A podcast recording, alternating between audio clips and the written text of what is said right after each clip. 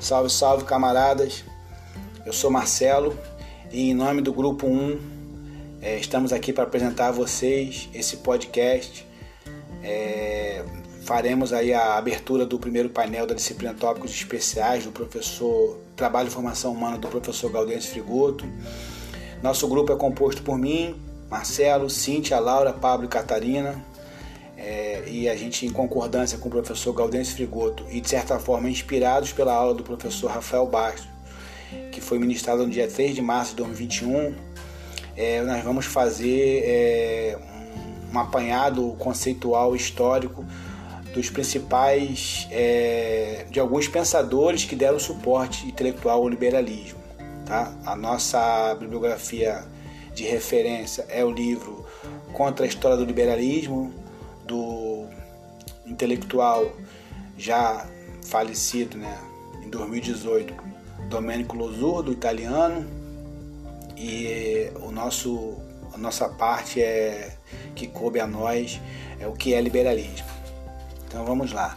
É, dando início, a partir da perspectiva conceitual histórica, destacamos os fisiocratas que situavam as suas análises econômicas a partir das trocas, tendo como ordem do dia o aspecto mercantil, e que, nas palavras de François, François Quesnay, expoente economista francês e fundador da Escola dos Fisiocratas, abre aspas, ninguém que vive em sociedade pode prover a todas as suas necessidades com seu trabalho, fecha aspas.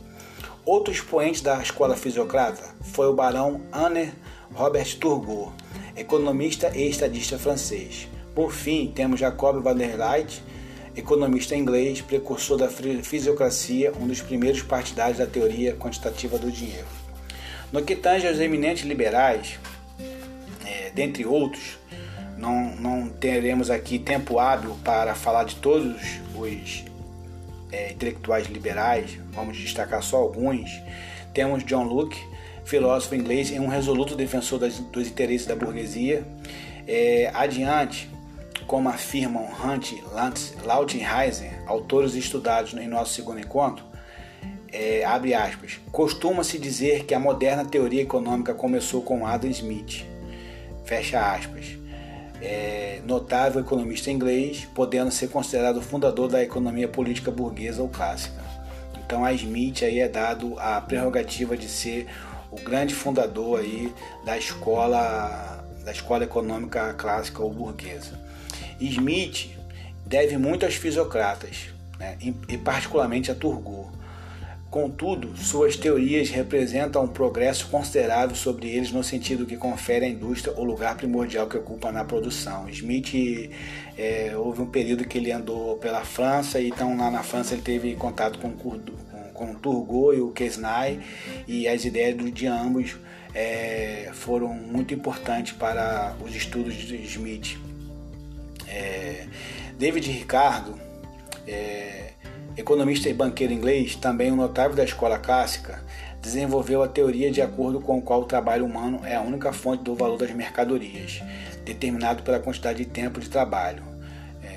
Marx deve muito a Ricardo, assim como a Smith, pois tirou dos princípios por, ele, por eles estabelecidos conclusões inteiramente diversas. Então, Marx é, seguiu por outro caminho, obviamente, como todos, todos nós sabemos, mas ele, ele das ideias de Ricardo Smith, as ideias de Ricardo Smith foram muito importantes para Marx criar suas próprias conclusões. Na linha contemporânea temos Karl Menger, economista austríaco e fundador da economia austríaca. Menger usou sua teoria subjetiva de valor para chegar a um dos principais insights na economia. Ambos os lados ganham com a troca, reunir, aí no caso, é, essa é uma grande tese de, de, de Menger, né? E dentre os seus discípulos nós temos Ludwig von Mises e o Friedrich Hayek, Hayek como todos conhecem como Hayek.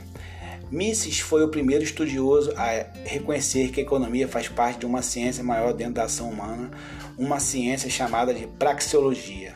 Hayek, intelectual que inspira muito, é, muitos economistas nos dias de hoje, é, foi um proeminente combatente contra o estado de bem-estar social.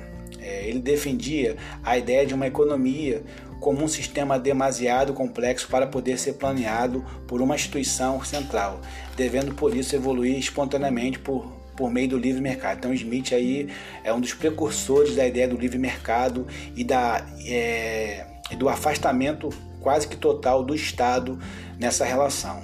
Por fim, Milton, Milton Friedman, é, um economista norte-americano, falecido, se não me engano, em 1992, ele foi um conselheiro muito importante do ditador chileno Augusto Pinochet, na época aí do, do auge das reformas neoliberais na, na América Latina, né? É, é, saindo nos anos 60, dos anos 70. E, é, e, inúmeras de suas ideias também foram aplicadas durante o governo dos presidentes é, estadunidenses é, Nixon, Richard Nixon e Ronald Reagan.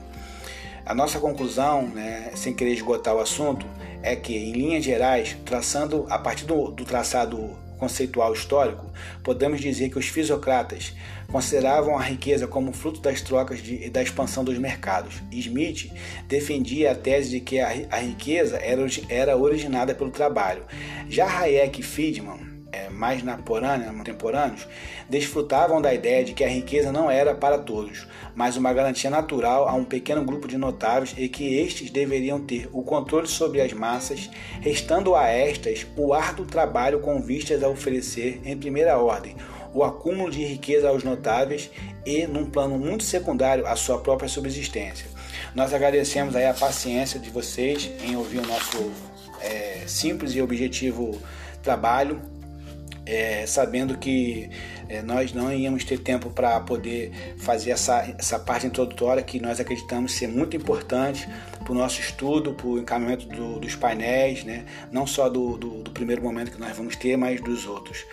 É, eu, eu, desejo aqui, em nome do nosso grupo, um forte abraço a todos vocês, aos professores e até o dia 24.